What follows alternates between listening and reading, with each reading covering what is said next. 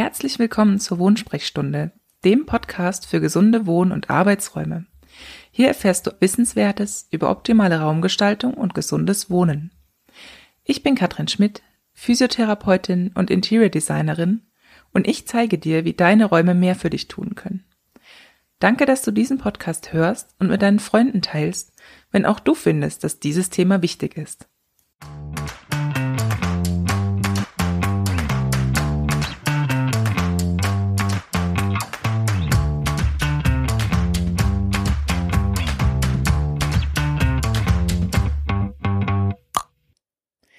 Hallo und schön, dass du reinhörst in diese Episode der Wohnsprechstunde, in der ich dir ein paar Tipps und Gedanken zum Thema Homeoffice-Gestaltung mitgeben möchte. Mein wichtigster Gedanke hierbei ist folgender. Arbeitszeit ist Lebenszeit und die sollten wir an schönen Orten verbringen. Was macht diese Aussage mit dir? Hast du einen Arbeitsplatz, an dem du dich schon so richtig wohlfühlst und an dem du gerne deine Arbeitszeit, aka Lebenszeit verbringst? Falls nicht, lautet die gute Nachricht, du kannst das ändern.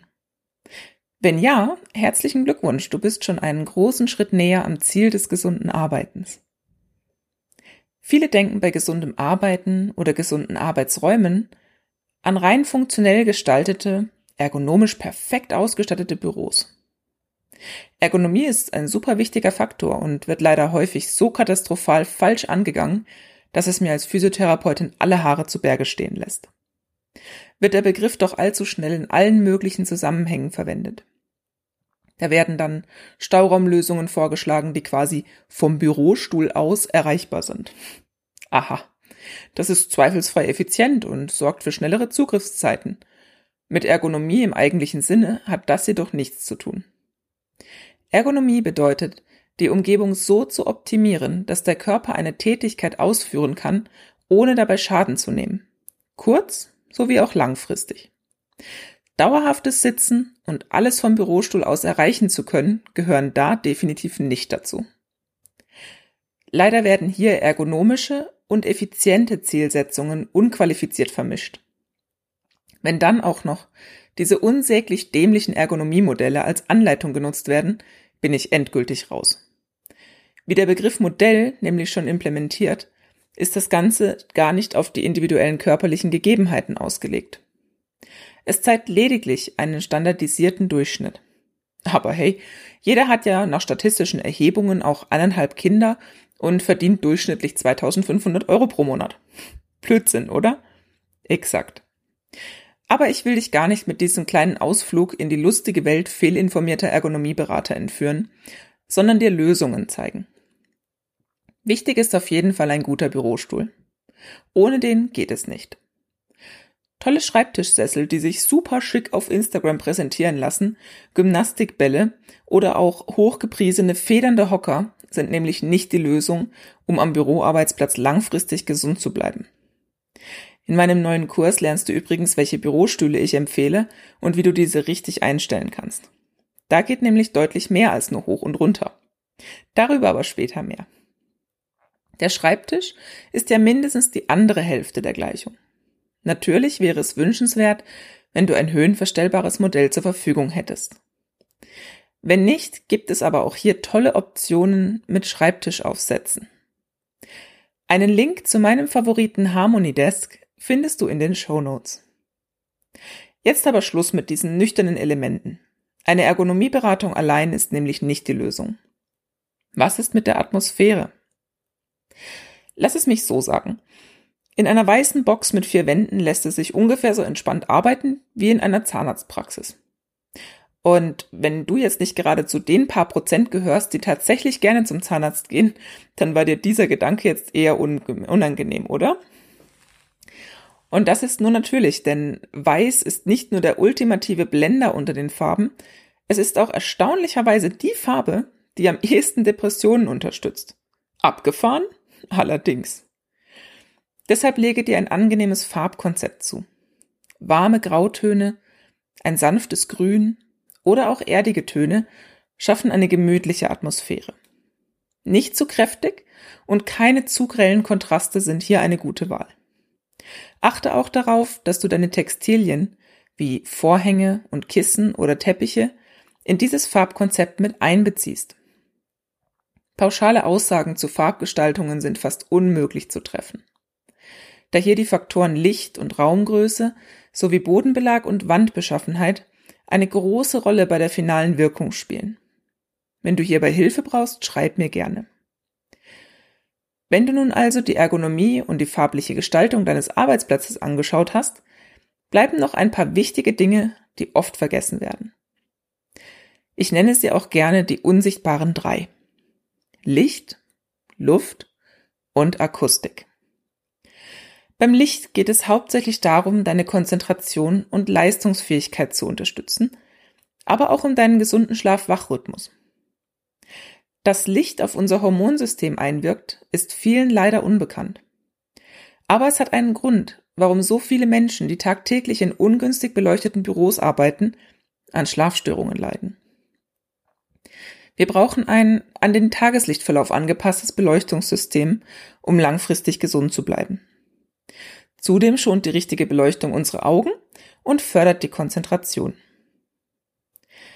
Beim Thema Luft bzw. Raumklima geht es vor allem darum, schädliche Einflüsse auf unsere Atemwege, aber auch unser größtes Organ, die Haut, zu reduzieren. Schadstoffe aus Möbeln, Textilien und Feinstäube aus Druckern und Kopierern sind die größten Gefahrenquellen im Büroumfeld. Hier gibt es wichtige Kriterien, auf die man achten sollte. Teppiche, die mit billigen Klebstoffen verlegt wurden, können sogar über Jahre noch bedenklich die Raumluft belasten. Ebenso Laminatböden und chemisch behandelte und gefärbte Textilien, um jetzt nur ein paar zu nennen also Augen auf bei der Materialwahl. Luftreinigungssysteme und bestimmte Pflanzen sowie eine bedachte Auswahl der Materialien helfen hier, die schädliche Wirkung zu reduzieren. Und nur am Rande bemerkt, Siegel sind keine hundertprozentige Garantie. Denn nicht alles, was nicht unmittelbar zum Tod führt, ist auch gesund. Nur weil ein Grenzwert nicht überschritten wird, bedeutet das noch nicht, dass es langfristig nicht doch zu Problemen kommen kann. Blindes Vertrauen auf Gütesiegel kann also auch tückisch sein. Beim Punkt Akustik sind wir dann an einem Punkt angelangt, der so wichtig ist und oft nur unbewusst wahrgenommen wird. Wenn wir uns in einem Raum aufhalten, der akustisch ungeschickt ausgestattet ist, fühlen wir uns nicht wohl. Unser Gehör ist ein tolles Instrument und kann vieles kompensieren. Sich aber langfristig in einem ungünstigen Umfeld mit zu viel Schall und Echo aufzuhalten, kann Folgen haben. Vor allem löst es Stress aus und sorgt für eine gesteigerte Adrenalinproduktion, da wir auf diesen Geräuschpegel mit Fluchtinstinkt reagieren. Das ist zwar natürlich, aber im Arbeitsumfeld wenig förderlich.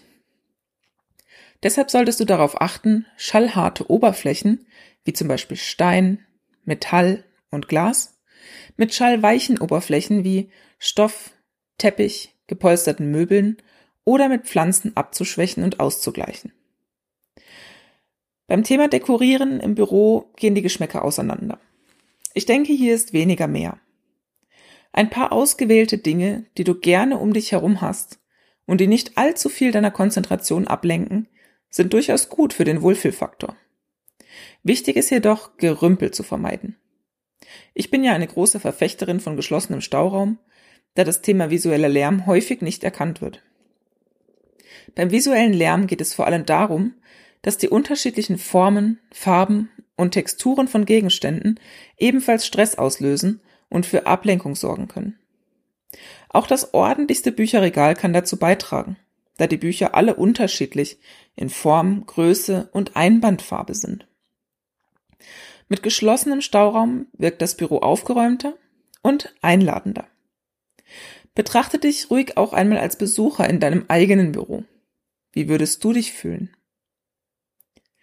Ich hoffe, diese Denkanstöße und Tipps helfen dir schon mal weiter.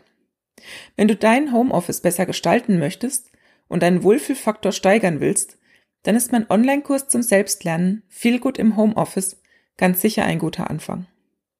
Hier lernst du die in dieser Episode angesprochenen Kriterien der Ergonomie, Raumklima, Lichtplanung, Stauraum und natürlich auch gesunde Arbeitsgewohnheiten für dich umzusetzen und dein Büro zu einem besseren Ort zu machen. Als Physiotherapeutin und Interior Designerin begleite ich dich dabei gerne mit meinem Wissen und meiner Erfahrung. Das Beste aus beiden Welten sozusagen. Weitere Infos zum Kurs findest du über den Link in den Show Notes. Nun wünsche ich dir viel Erfolg beim Verbessern deiner Homeoffice-Situation und freue mich natürlich, wenn du das nächste Mal wieder dabei bist, wenn es heißt Wohnsprechstunde. Tschüss, deine Katrin.